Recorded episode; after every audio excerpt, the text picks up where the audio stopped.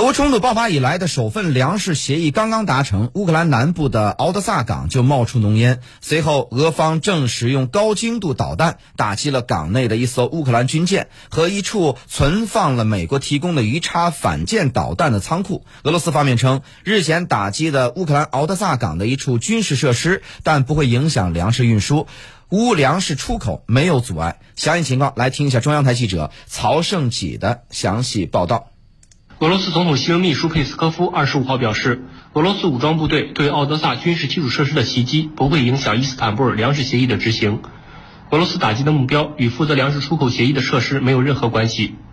俄罗斯国防部二十四号曾表示，俄军导弹此前一天摧毁了奥德萨港内一艘乌克兰军舰和一座存放美国提供的鱼叉反舰导弹的仓库。这次打击还摧毁了乌克兰海军舰艇的维修和现代化的生产设施。俄罗斯国家通讯社二十五号报道。乌克兰基础设施部副部长瓦斯科夫当天表示，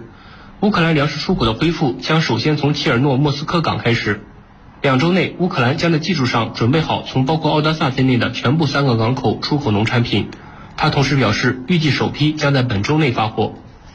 二十五号，俄军继续在顿涅茨克地区多个方向对乌军发动进攻。俄方称，乌军试图在第聂伯河河口登陆赫尔松地区，但是遭到俄军阻击。我们继续来听曹胜奇的报道。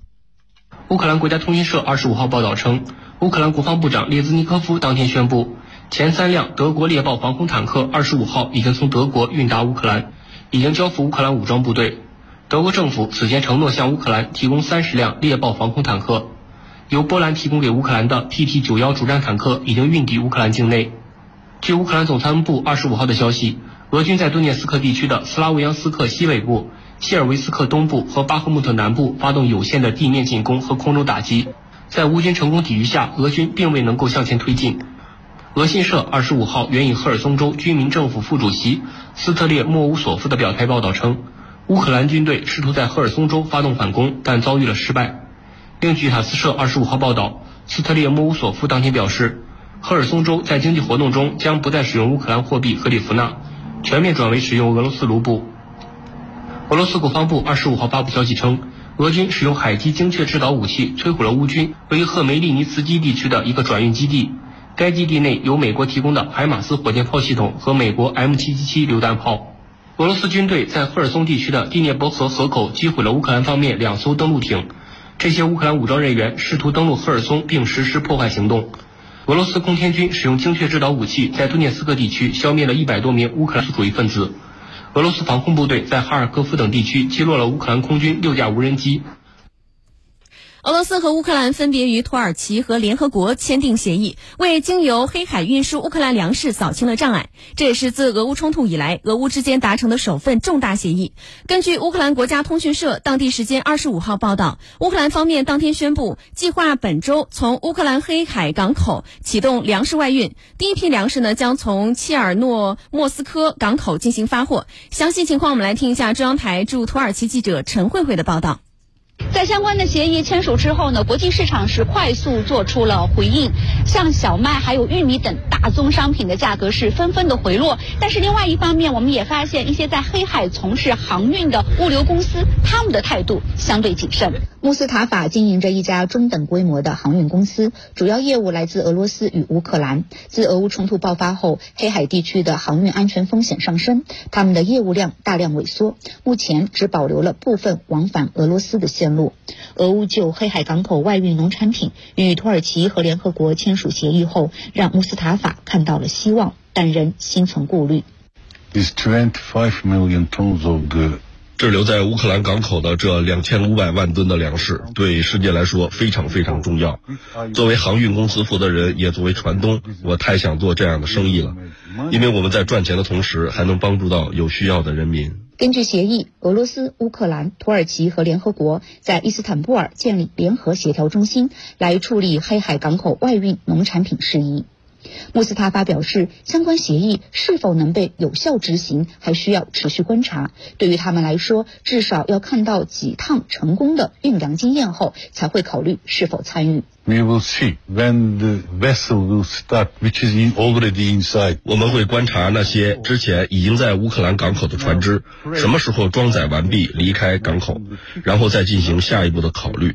现在运费也是重要的因素，因为这片水域内航行是没有保险的。当地时间二十四号，乌克兰海港管理局发布消息称，乌克兰已经开始为敖德萨、切尔诺莫斯克和尤内日港口恢复工作做准备，并已着手组建船队。同一天，土耳其国防部发表声明，各方正在伊斯坦布尔联合协调中心努力工作，协调第一艘运粮船尽快从乌克兰港口起航。但也有分析人士指出，需要警惕协议执行所面临的风险。国际关系专家、土俄项目开发。协会主席伊万斯塔罗杜布采夫表示：“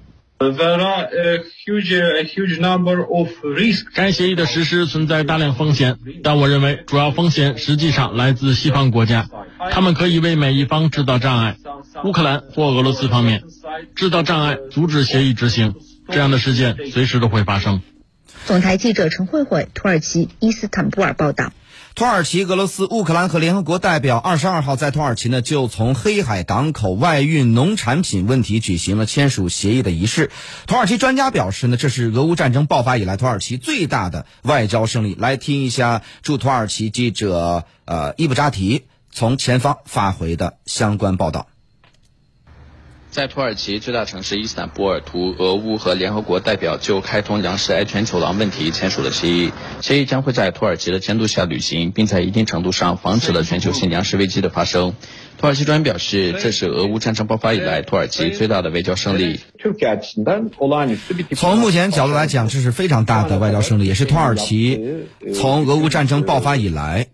为实现和平和推动协议进程所做出的努力当中得到的最有实质性的成果。虽然土耳其是北约成员国，从一开始就出于自己的国家利益，没有加入北约对俄罗斯的制裁。坚持自己的外交政策，慎重履行了。可以看到，土耳其呢在世界走向多元化政治体系当中履行的政策是正确的。协议中包括确保俄罗斯粮食和化肥畅通无阻的进入世界市场。但是协议签署不到二十四小时，传来俄罗斯轰炸乌克兰港口附近的消息，并引发俄罗斯有意图破坏协议的舆论。专表示，签署的协议对俄罗斯本身有利，俄方破坏协议是不符合逻辑的。协议能否够长期的维持？我觉得取决于西方国家和乌克兰的态度。我认为俄罗斯没有必要刻意去破坏协议，因为协议大部分内容对俄罗斯有利。俄罗斯通过这个协议，呃，其实保障了自己的农产品和。肥料的出口，也消除了西方国家可能会实施制裁限制的威胁因素。赞同表示，虽然俄乌双方签署了粮食安全通道协议，但这并不是停火协议，双方交火还在持续。在双方无法实现和平的情况下，谁都无法确定协议可以持续。土耳其将会继续利用外交手段，扮演调解者的角色。